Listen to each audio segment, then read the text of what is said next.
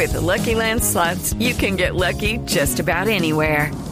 This is your captain speaking. Uh, we've got clear runway and the weather's fine, but we're just going to circle up here a while and uh, get lucky. No, no, nothing like that. It's just these cash prizes add up quick. So I suggest you sit back, keep your tray table upright, and start getting lucky.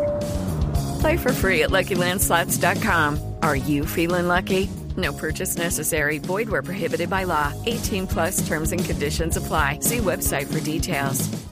Entonces hemos invitado a Lauren Marshall, eh, que es sexólogo y director del Laboratorio de Sexo de la Universidad Conrad Lawrence, para que hablemos de esto, de cómo desarrollar la afectividad en los hombres.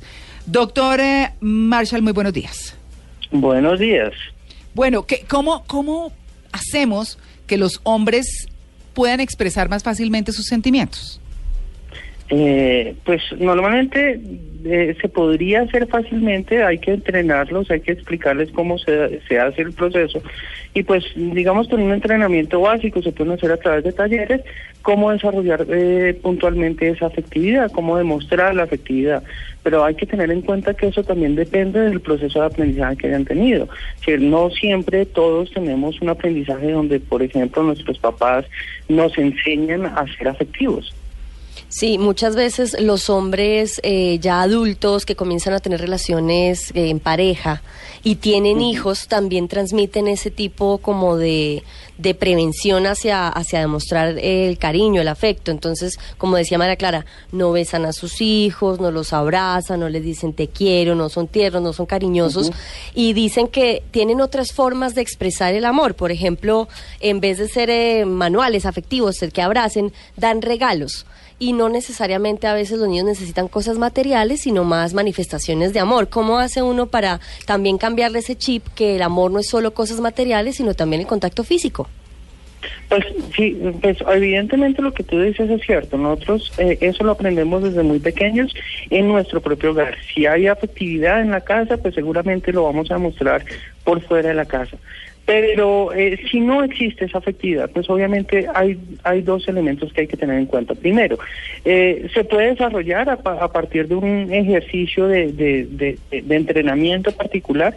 Y dos, eh, también las mujeres en ese contexto particular o las parejas en ese contexto particular tienen que aprender a entender quién es su pareja y que muchas de las conductas que puede estar haciendo pueden estar demostrando afectividad, así no sean simplemente regalos, son actividades, son participar en las actividades de la casa, ayudar en, el, en, en, en organizar, en hacer cosas diferentes, que también son demostraciones de afecto, pero como no hay ese te quiero, la acogida de mano, cosas de ese estilo, que la mujer puede sentirse un poco eh, como apartada. Hay que aprender también en la pareja a identificar cuáles son esas conductas afectivas que no obligatoriamente implica el contacto físico con la pareja.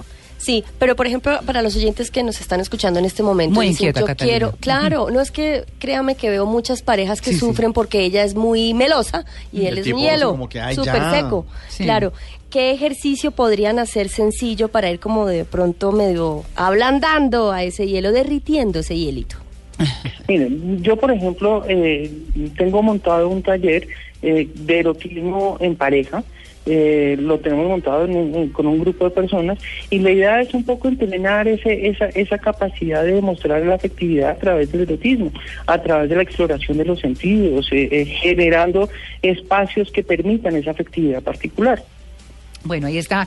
Pues eh, la idea realmente es ser súper cariñosos. Por ejemplo, a los sí. hijos hay que mirarles también un poquito como esas etapas de la vida en las que cuando están bebés, por ejemplo, uno los besu yo besuqueaba mucho a mis hijos hasta que ya empiezan ellos como a sentirse incómodos y claro. empieza uno también a marcar distancias.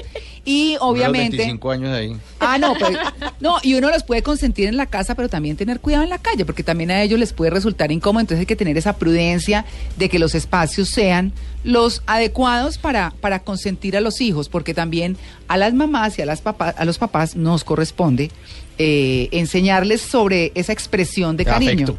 ¿cierto? De afecto. Uh -huh. Sí, eh, claro. Bueno, doctor Marshall, muchas gracias por su atención con el Blue Jeans de Blue Radio. Con muchísimo gusto. Bueno, ¿usted qué dice del numeral sin nombres por qué? Eh, sin nombres porque mmm, pues la, la idea de la vida sin nombres podría ser bastante aburrida. Yo sí creo. Gracias, doctor Marshall, que esté muy bien. Con mucho gusto, hasta luego.